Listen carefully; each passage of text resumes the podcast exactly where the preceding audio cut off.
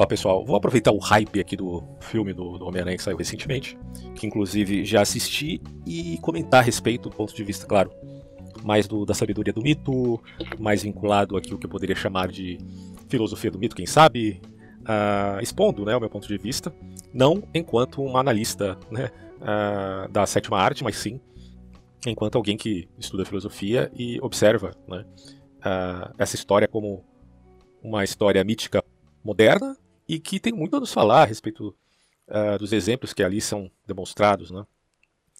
E assim, eu sempre achei que a figura do, do Homem-Aranha, ela é perfeita para expressar desde a década de 60 até aqui, né? Porque se eu não me engano, o Homem-Aranha ele surge na década de 60 é, com Stan Lee e outro camarada dele lá. E assim, os caras são geniais, não tem muito o que dizer, sabe? Uh, criar um personagem tão icônico como esse, sem dúvida nenhuma, era alguém que estava profundamente inspirado no, no, no que tange ali a sua própria criatividade. E ele, uh, o Homem-Aranha, é uma figura, uh, claro, geralmente é tido como um adolescente, é um, é um cara que é, dificilmente cresce, ou dificilmente o Homem-Aranha, desde a década de 60 aqui, até aqui, foi trabalhado na sua velhice. Ele é muito mais trabalhado na sua juventude, né? então ele sempre é como que um eterno adolescente, né? mais ou menos parecido com a turma da Mônica, nunca envelhece. Uh, mas ele, ele vai se atualizando de geração a geração. Né? E quando você uh, assiste esse, esse novo filme, já deixando claro aqui para vocês que este, essa análise que eu estou fazendo a respeito do filme é, é das minhas impressões, mas eu vou falar aqui de muitos spoilers, tá? Então eu sei que o filme saiu recentemente, muita gente não assistiu, então se você não viu o filme ainda e quer manter aí a expectativa, né? A, a, o bem, né? Aqui a gente tem o, o spoiler é baseado é basicamente isso, né? É você olhar para a ignorância de um ponto de vista positivo, porque aqui ser ignorante é manter a expectativa e isto, evidentemente, vai aumentar o prazer né, da, da, surpresa que você terá enquanto você vê o filme. Então, você percebe que o spoiler tem essa característica de olhar para a ignorância do ponto de vista positivo. Agora, se você não tem problema com isso, então continue aí ouvindo. Né? E o que acontece ali é o seguinte: o Homem-Aranha é um encontro de três gerações, né, cara? E, e quando eu olho para aquilo, cara, eu, eu percebo, poxa, aí os caras acertaram. Porque durante tanto tempo a gente tem visto, né? Porque isso não é de agora, isso já faz aí quase que uma década, vem uma crescente essa coisa da cultura do cancelamento, essa coisa das lacrações, né? De você querer enfiar goela abaixo é, valores é, do tipo modernos, né? De, de uma certa agenda progressista para todo mundo, porque todo mundo tem que seguir, porque isso é o certo, e qualquer coisa que você fale é um erro grosseiro, que você tem que ser desconstruído. Você imagina que coisa. Só pra vocês terem uma ideia, esses dias eu estava assistindo uma série ali na Netflix do Drácula, Vou deixar as imagens aí, vocês vão identificar que série que eu tô falando. E os dois primeiro, eh, primeiros episódios, fantástico, fantástico, fantástico. Você fica assim de boca aberta quando você vê a freira Van Helsing né, e o monstro Drácula numa uh, peleja não só física, mas intelectual. É fantástico. E no último episódio, também não quero dar spoiler aqui da série do Drácula, mas já tá aí há bastante tempo. O que você tem ali é a desconstrução completa, não só dela, né? Na Helsing não, não, na verdade já tinha falecido, porque o Drácula vai passando de séculos a fio, ele não, ele não morre, não envelhece, etc. Mas ele é totalmente desconstruído. E aquilo, assim, é, é só para lamentar mesmo. Quando você olha, quando você assiste o último capítulo da série, você fica, mano, que merda é essa? Eu não acredito que eles fizeram isso, mas eles fizeram. Tá seguindo né, essa tendência que eu julgo particularmente como um modismo forçado, forçado, né, de, eh, dessas pessoas que querem enfiar goela abaixo os seus valores para o mundo. E para isso eles têm que desconstruir.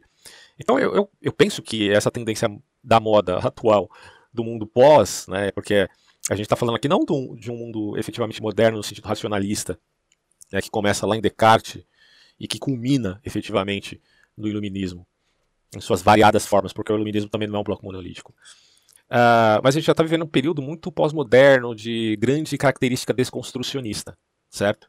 E o desconstrucionismo ele está aparecendo também nos filmes, nas séries, na cultura pop.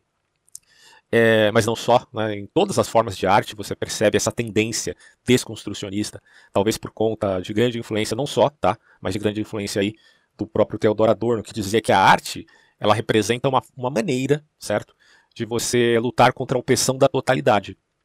Então, ela é por natureza, segundo Adorno, claro, estou falando bem a grosso modo, tem um áudio aqui, que é um estudo bem extenso sobre Theodor Adorno. Mas a arte meio que representa essa luta contra a tradição, enquanto se entende a tradição como uma totalidade, seja ela mítica, seja ela cientificista, que oprime a singularidade. Né? Eu sempre digo aqui, não é que Adorno defendia o individualismo do tipo liberal, muito pelo contrário, ele acha que o individualismo é uma uh, ideologia, né, tomando ideologia de uma forma ruim, uh, que nasce das, das, pretensões da própria totalidade. Então, o que ele está defendendo é, na verdade, a singularidade frente ao todo, e não a individualidade enquanto uma ideia de caráter liberal, já que ele não era isso. Né? Mas depois, tudo isso que, você, que aparece ali na escola de Frankfurt vai culminar numa síntese entre liberalismo e socialismo. Isso uh, acaba por coincidência ou não, porque quando a gente estuda o Partido Democrata ali nos Estados Unidos, você vai ver que ele, ele foi se modificando no decorrer do tempo. Inicialmente, para vocês terem uma ideia, o Partido Democrata era a favor da escravidão, né? E depois é que eles foram mudando. Então, é, é bem, é bem curiosa a história do Partido Republicano e do Partido Democrata. Eu, eu aconselho vocês a estudarem a história desses dois partidos e vocês vão se surpreender muito. Porque uma hora um partido era mais progressista, se você entende progressista no sentido bom do termo, porque geralmente a gente entende no sentido pejorativo, né? Mas eu digo assim, no momento, uh, eram os republicanos que eram a favor da abolição da escravatura, que eram mais assim, avessos a essas instituições que se, se colocaram como opressoras de grupos bem específicos, e os democratas não, os democratas meio que eram uh, a favor dos fazendeiros, então eles queriam defender né, toda aquela questão vinculada àquilo que chamamos de mão de obra barata. Nem, nem barata, é de graça, né? Porque os caras eram escravos, eles só viviam ali para comer e, e tinham um lugar também para dormir e tal. Então essa história é muito interessante. Mas eu estou citando aqui os democratas porque eles representam essa síntese entre liberalismo e socialismo. E dentro do Partido Democrata você tem N facções. Algumas até mais conservadoras, porque o próprio Biden ele vive acenando para os conservadores porque ele sabe que vai participar de uma outra eleição, ele quer ser reeleito, né? Mas isso vai demorar um pouco, mas ele já está fazendo alguns acenos aí aos conservadores americanos. Então você tem uma ala ali é, dentro do Partido Democrata que é assim. Só que tem outra ala que é mais radical, que é mais progressista, que tem a ver assim com uma abertura eclética a visões de mundo tão distintas, né? Então isso aparece ali e, portanto, a gente considera uma maior pluralidade no Partido Democrata do que no Partido Republicano, porque aqueles democratas que se decepcionaram com uh, o seu partido, eles acabaram indo para o Partido Republicano. Por isso que você percebe que aparece ali no Partido Republicano essa tendência de pessoas que são uh, muito focadas na, na, sua própria cor da pele, né, se é que você me entende. E nesse sentido, é, como o Partido Republicano precisa ter votos, eles acabam meio que tolerando um pouco isso, não que eles aceitem né, esse tipo de preconceito tão abominável à sociedade odierna. Mas na, na, medida que eles necessitem de voto, eles acabam meio que tolerando um pouco isso. É uma situação muito complexa, não dá pra gente uh, subestimar demais né, a tentativa de integração desses partidos em vista de ganharem o poder, já que eles admitem né, essa esfera jurídico-política do ponto de vista dual, que é tão importante para os americanos. Uh, o Partido Republicano não vai querer acabar efetivamente com o Partido Democrata e vice-versa. E existem outros partidos também nos Estados Unidos, evidentemente, mas esses dois é o, é o que representa a maior massa de eleitores, por, por conta do seu peso histórico, digamos assim. Bom, uh, eu estou mencionando isso porque as tendências políticas, ao que parece, nos últimos tempos, estão influenciando profundamente as tendências também de caráter uh, popular, seja na música, seja no cinema, seja nos streamers, seja nas séries, etc, etc, etc. E aí a gente tem visto cada abominação, né, do tipo, vamos cancelar o Pepe Le Pew, vamos cancelar, sei lá, cara, o Pateta, essas são coisas assim, é, que, que se a gente olhasse anos atrás, você, daria risada. Né? Eu dou risada porque eu tenho essa consciência que tudo isso é, é fogo de palha, é pautado em gente hipócrita que não conhece nada da vida. A, a maioria a, pensa que a, a, a, sua justiça é a coisa mais, vamos colocar assim, mais equilibrada que possa existir na face da Terra, quando na verdade é um trapo imundo, né? como diria aí o, o texto bíblico. E quando você se volta para uma obra, como é o caso do Homem-Aranha, onde você não tem essa desconstrução do personagem, muito pelo contrário, mas você volta às origens do personagem, aí é um motivo, sinceramente, para celebrar. Eu acho que é uma luz em meio a todas as trevas da ignorância que a gente tem vivido por conta dessas polarizações políticas, seja na direita, seja na esquerda. Né? Quando você vê um cara que. o Homem-Aranha que já tinha sido é, meio que compelido por um universo né, que, é, que é todo uh, muito bem concatenado, que é o universo Marvel, uma mitologia moderna fantástica, que tem algumas tendências que eu é, consideraria, eu colocaria assim em suspeita, né? Algumas coisas eu, eu, realmente acho que, que são meio complicadas ali no universo Marvel, depois eu posso até explicar isso. Mas uh, gosto muito da mitologia e, e, assisti, praticamente sou fã né, de toda essa história. Porque, eu, na verdade, eu me considero fã do Stan Lee. Né? Não, é, não, é, que eu estou aprovando o modo de pensar que o Stan Lee tinha, certo? Mas eu estou dizendo que eu aprecio a obra do Stan Lee enquanto um criador, um, uma pessoa assim dada à imaginação. E o, e o que ele fez né, pela, pela cultura pop, trazendo né, aquela uh, criatividade dos quadrinhos para o mundo real, é um negócio de louco. E quando você observa tudo isso, você percebe que o cara realmente era extraordinário, né? Mas o, o Peter Parker atual estava perdendo o rumo, porque quando você olhava por, quando você vê os três primeiros filmes desse garoto, ele está muito mais vinculado, né, todo aquele aparato tecnológico do Homem de Ferro. Tudo bem, eu gosto, né, do, da história do Homem de Ferro, da mitologia do Homem de Ferro, acho muito interessante. Mas quando você mistura isso com outra mitologia que já tem uh, sua consolidação no cânon sagrado, digamos assim, dos quadrinhos, né, entre aspas, é, você acaba meio que minando né, a história do, do próprio Homem-Aranha, favorecendo então o Homem-Aranha agora nivelado pelo Homem de Ferro. E eu acho isso, sempre achei isso um absurdo. Por isso que eu falo, olha, eu sou fã dos, dos dois primeiros Homens-Aranha, mas esse terceiro aí tá muito distorcido, cara. Eu não vou dizer que ele foi desconstruído, não, não é esse o caso. Né? O Homem-Aranha em si é, nunca foi desconstruído. Mas ele tinha perdido a sua essência, né? Porque a, a, a questão da saga do herói é muito cara para qualquer história, assim que se preze, né, do ponto de vista de que se avalia ali o valor do bem, do belo e do verdadeiro, que são a que, que é a concatenação de uma saga do herói. Porque é, você avalia o aspecto do verdadeiro, que é a verossimilhança com o mundo real. Tudo bem, ah, no mundo real você não tem aranhas aí picando pessoas e tornando ela semideuses. É, ok, de fato não. Mas há uma verossimilhança no sentido das crises que o Homem-Aranha passa na vida. Todos nós também passamos por isso, certo? Uh, e esses traumas acabam mudando a nossa trajetória, a nossa vida, a maneira de a gente ver o mundo. E isso é um caráter de verossimilhança e é o aspecto do verdadeiro. É tão importante. Como que uma história vai ser contada? Bom, ela tem que ter começo, meio e fim. E ela tem que ter esse, esse amparo né, no estudo da estética para se valorar aquilo ali. Certo? Porque tem que ter um contraste entre sombra e luz, entre belo e feio. Tudo isso é muito importante dentro da sétima arte, por exemplo, é o cinema. E na mitologia do Homem-Aranha isso é fundamental, cara. E é, atualmente tenho visto isso. E da mesma forma, você tem a questão uh, do bem e do mal, certo? O aspecto ético. Se não tiver o aspecto ético numa história como é do Homem-Aranha, então não faça, porque aquilo ali serve exatamente para isso. Eu não estou dizendo que a história tem que ter uma moral no sentido assim, muito rígido do termo. Né? Ah, toda história tem que ter uma moral no final. Não necessariamente. Na verdade, a história tem que ser bem contada e, e ela tem que levar a algum lugar. E essa coisa não é forçada, ela é natural. Então, do ponto de vista ético, a coisa é muito natural. Não sei se vocês sabem, é, bebês aí de 16 meses, eles já têm, por incrível que pareça, um certo senso moral. Né? Claro, bem rudimentar, porque é um bebê. Mas ele já tem uma noção né, de justiça. Ah, se algum recebeu isso aqui, eu também quero receber, tal, tal, tal. Isso já foi feito vários experimentos, aí já saiu até em revistas científicas. Então, esse senso moral que existe no ser humano, ele é muito caro, ele tem que aparecer de uma forma espontânea. Eu não estou falando aqui de uma moral desmotivada, pautado em grupo A, B ou C, seja ele ideológico político, seja religioso ou qualquer outro. Eu estou falando de, uma, de um senso moral natural do ser humano espontâneo, que de fato aparece nesse terceiro filme, que eu achei sensacional. Sensacional. Por que que acontece ali, né? O mago, que é o Doutor Estranho, ele tem uma noção mais ou menos assim. Admitamos que existam ali os multiversos. Eu tenho um problema filosófico enorme com essa história, com essa ideia de multiversos. Né? Do ponto de vista filosófico, a ideia de multiverso cai na. A meu ver, né? Tem, talvez tenha opiniões diferentes quanto a isso, mas a meu ver, a ideia de multiverso cai na navalha de Ockham. Né? Uh, e, e, assim, não, não, não me parece adequado dentro do princípio da parcimônia. É minha opinião. Né? A gente avalia isso de vários pontos de vista. Você pode avaliar a ideia de multiverso do ponto de vista da física, que é apenas uma hipótese né?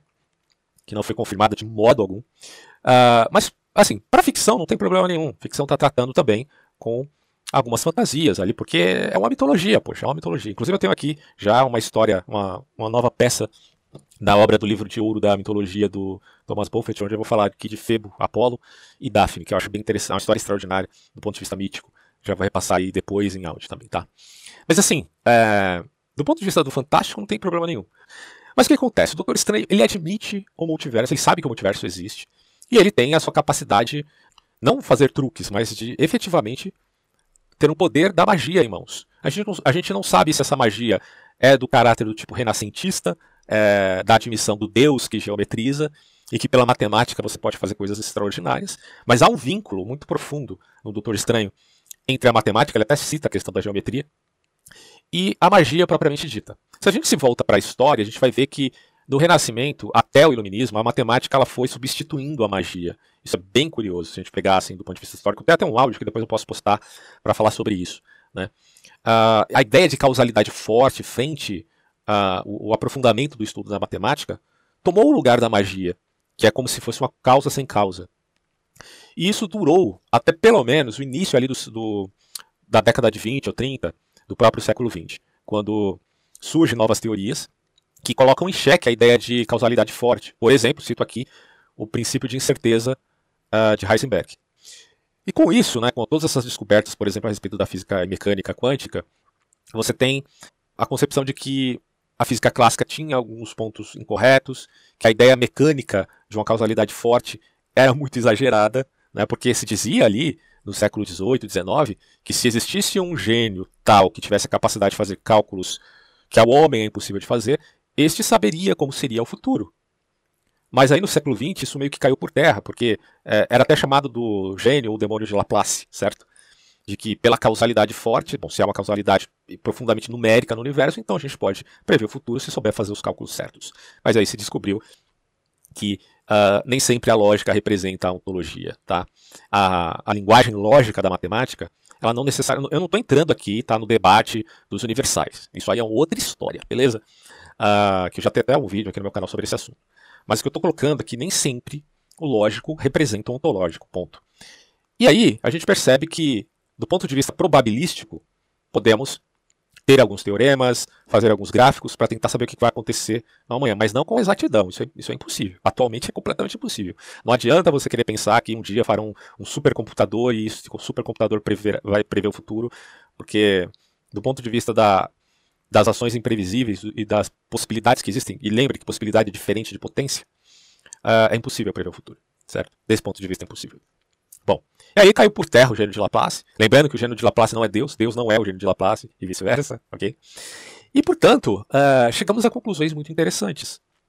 Porque, ao que parece, para o Doutor Estranho, quando ele olha né, aqueles vilões vindo para o universo do Peter Parker da Marvel, ele pensa assim: bom, esses caras estão destinados, então você veja que é uma coisa assim fatalista, destinados a morrer nas mãos dos Homens-Aranhas de seus próprios universos. Se eles vieram para cá por um erro do feitiço, então eles vão ter que voltar para lá, e quando eles voltar para lá, eles vão morrer, certo? Isso é muito intrigante porque o Peter Parker não aceita essa sentença. E aí tem toda a treta né, com o próprio Doutor Estranho. É... E na medida que ele tenta uh, ajudar essas pessoas, na verdade, assim, inicialmente ele nem queria, né? Ele é repreendido pela tia dele, que vai dizer o seguinte: olha, uh, ele primeiro ele vai dizer, oh, não é minha obrigação ajudar esse pessoal, vou mandar eles para lá pro, pro universo deles, apesar de né, de ter roubado a caixa, né, que tem esse poder de levá-los de volta, é, roubado do Doutor Estranho. É, não é problema meu, mas aí a tia dele vai dizer, não, espera lá, você tem certa responsabilidade sim, direto ou indiretamente. Né? E aí, cara, ele tem esse, essa meia crise, uh, claro, um pouco um tanto apaziguada de consciência, ele vai, não, eu vou tentar ajudar eles. Só que essa tentativa de ajudar aqueles vilões é que ocasiona a morte né, da tia dele. E, e aí você vê uma transformação na saga do herói aí. Né? Não, não falando da necessidade do Peter Parker ter que perder, perder um ente querido para se transformar, para ver a vida de, com outros olhos e tal.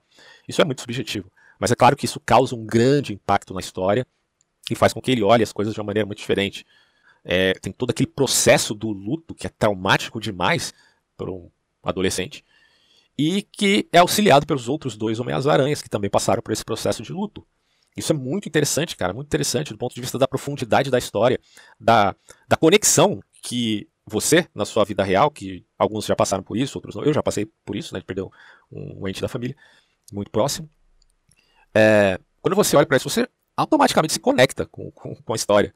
Então, essa, essa conexão de verossimilhança dentro da, da poesia trágica, ou no caso aqui, da história ficcional, do cinema, traz um peso para a história muito importante e te conecta a ela. E você pensa, poxa, eu vou querer ver outras vezes esse filme aqui. Fora o fato de que o filme é muito bem feito, é, tem muitas sacadas legais assim. Uh, algumas piadas muito bem colocadas ali para você também não, não, ficar, tipo, vendo um filme de drama apenas, né? No, o filme não é só drama, ele tem todas aquelas pitadas de humor, comédia, drama, suspense, tudo junto de uma maneira bem balanceada, isso que eu achei importante. É, então essa diferença do Doutor Estranho, que parece ter um caráter mais determinista, do tipo quase parmenídico, para quem sabe quem foi Parmênides e como Parmênides pensava a vida, sabe o que significa isso. Porque Aristóteles, inclusive, critica muito os pré-socráticos, porque os pré-socráticos não admitiam nem o aspecto da sorte, do acaso, e nem do espontâneo. Né? Uh, e Aristóteles via nisso, via os pré-socráticos e achava um absurdo um negócio um troço desse. Bom, é, isso meio que aparece ali na pessoa do Doutor Estranho. Nessa coisa. É, o Doutor Estranho até fala né, da, dessa sagrada matemática. Né? E o Peter, na sua inocência, na sua criancice, simplesmente ignora esta suposta sagrada matemática fatalista. Vai falar: não, deixa eu agir aqui do jeito que eu estou pensando, porque eu estou pensando primeiro do ponto de vista ético, e não do ponto de vista da totalidade. Né? A engrenagem dos multiversos não permitirá que essas pessoas estejam vivas porque elas estão destinadas a morrer nas mãos dos Homem-Aranha. Não, pelo contrário, o que aparece na perspectiva do Peter Parker é a graça frente, a graça que eu falo no sentido até cristão, né, que é de favor e merecido, frente à mecânica opressiva da totalidade do universo inteiro, do multiverso, não é nem do universo. Olha que loucura, um moleque bobo, né? Tem um olhar tão profundo em vista de trazer redenção a, a, a, aos, aos vilões que antes perseguiram a ele e os outros heróis, contra a perspectiva de alguém que é um feiticeiro que está acostumado com o ponto de vista do pitagorismo, que é uma mistura de ciências ocultas, feitiçaria e matemática. Que loucura, né, cara? E depois o próprio Doutor Estranho meio que dá o braço a torcer, né? Fala, olha só, que coisa, né? Quer dizer que o, a redenção funcionou. Funcionou, funcionou. Né? É a graça até sobre a opressão da matemática. Eu acho isso muito interessante.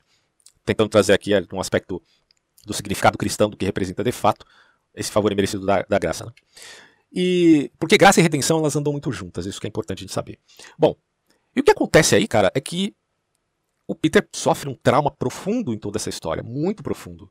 Porque para ele trazer redenção, ele teve que passar por uma provação muito séria, né? que a gente vê ali uh, na história dele com a, com a tia, e a tia falando a célebre frase: com grandes poderes vem grandes responsabilidades. Então você tem toda a, a saga do herói, a transformação, a profundidade, né? Uh, em meio ao balanceamento de comédia, drama. É, eu não tenho outras palavras pra, outra palavra para dizer senão que os caras de fato acertaram a mão nesse filme. Né? Ficaram presos com essa ideia de lacração, dessas é, picuinhas né, ideológicas, e se voltaram à história em si. Se voltaram à história e à saga daquele herói em particular. Inclusive tendo em vista de resgatar a essência desse herói, né? Quer dizer, vamos levar o nosso herói aqui para suas origens, né? E, e, tirar ele um pouco dessa uh, desse peso transhumanista do tipo Homem de Ferro. E vamos deixar ele mais em, em, natura, né? Do jeito que ele foi construído ali nos quadrinhos, que é o, o cânone que nós seguimos. E aquilo deu muito certo. E, e a forma como foi feito também eu achei extraordinária.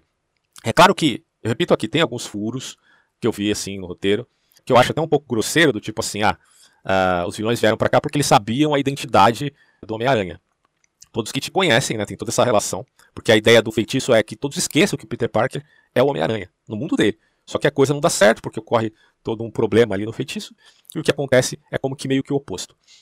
E os outros universos, as pessoas ali que conheciam a identidade do Homem-Aranha, aparecem no universo do Peter Parker protagonista.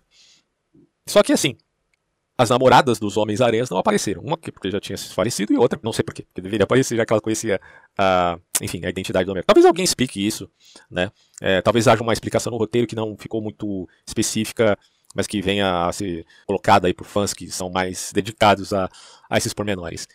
Mas a gente percebe alguns, por exemplo, o Electro não sabia necessariamente a identidade, até onde eu me lembro não, né? Qual era a identidade ali do, do Peter Parker, do espetacular Homem-Aranha. Mas ele tá lá como se soubesse. Mas, assim, uh, a meu ver, não, não, é uma coisa que atrapalha muito né, o filme. Porque o que importa mesmo nesse filme é, é o resgate desse Homem-Aranha. Ele está sendo resgatado, literalmente. Né? Ele está sendo colocado novamente nas suas origens. Ele é lapidado pelos acontecimentos. E o trauma, ao invés de torná-lo pior, o torna melhor. Porque pode acontecer as duas coisas quando você é traumatizado. Você pode se tornar pior ou você pode se tornar melhor. E ele, nesse caso, se torna melhor né? Por, toda, por todo o apoio que ele recebeu dos outros dois Homens-Aranhas. E a relação dos três também é extraordinária, cara. Muitas piadinhas ali. Cara, é muito louco, muito louco.